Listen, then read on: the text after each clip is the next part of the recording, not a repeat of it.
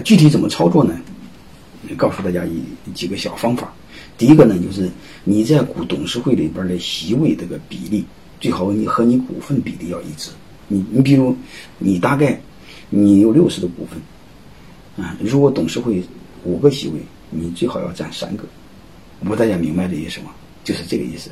你千万别你三个股东，啊，你六十的股份，另外两个人各百分之二十，结果你又成立三人董事会，你一席，那俩鸟人一席，毁了。你把六十的股份的权利，本来你在股东会是百分之六十的权利，结果在董事会你只有三三的权利，是不是权利变大了变小了？变小了吗？其实背后的一个逻辑啥意思呢？就是你在股股东会的权利，嗯，最好要在董事会的和在董事会的权利要一致，啊，少一点不要紧，你别少的太多，你成倍的少，这样的话你把权利给了别人。如果你听过我别的课，我就会告诉你，真正代表你的利益的、保护你的利益的是你的权利。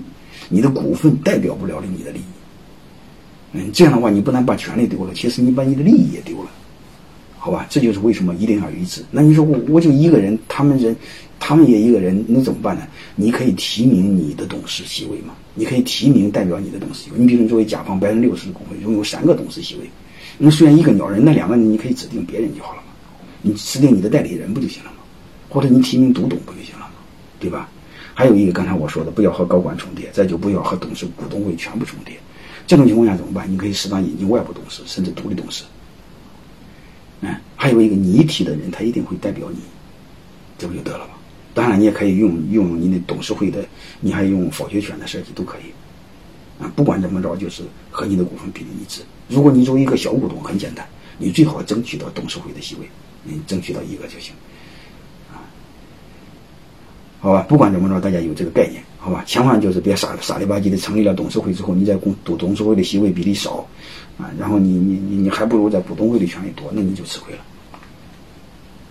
啊，但不管怎么着，你就明白这么一个道理，啊，就是用好提名权的设计，用好股董事会席位的设计，简单半数的设计，还有一个就是用提名权的设计。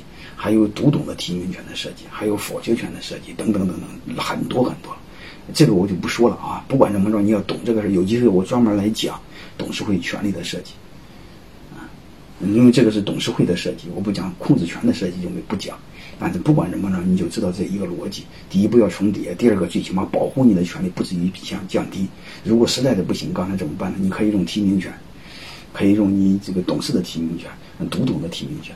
甚至你直接保证你的席位，就像我说的，你在董事会里边的席位，啊，有六十的股份，五个席位当中，你直接要求不能少于三个，或者至少是三个。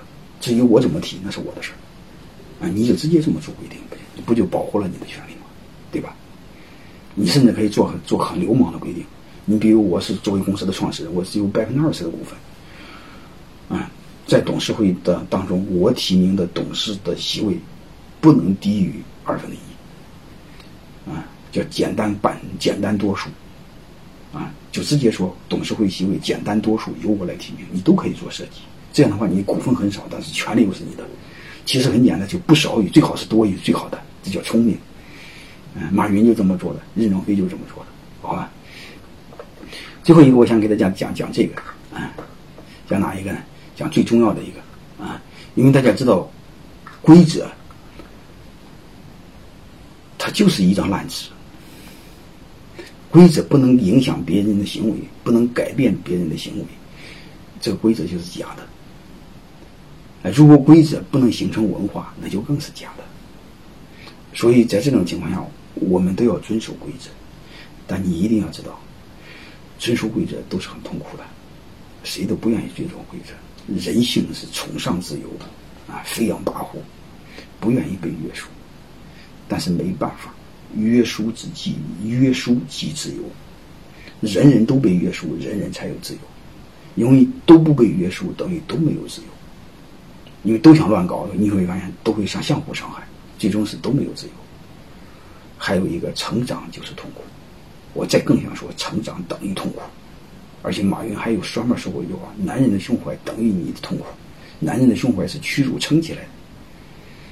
所以你想成长，你得忍受这种痛苦。就是在你建设董事会的时候，你会发现，你制定董事会规则的时候，他首先约束你的是大股东、大老板。如果这个事儿你做不了，你公司根本伟大不了。你比如曾曾经有一个老板，结果结果成立董事会，按道理说他要被约束，结果他一个提案在董事会给否了，嗯，结果他一生气，桌子一拍，他就宣布，嗯，宣布什么？他以大股东名义把董事会给解散了，你这就叫流氓。然后从此以后就没人给他玩了，他就忍受不了这种约束。换句话说，他没有这种胸怀承受这种痛苦，然后他家企业就不用说了，嗯，高度就到这儿了，慢慢一定不了了之。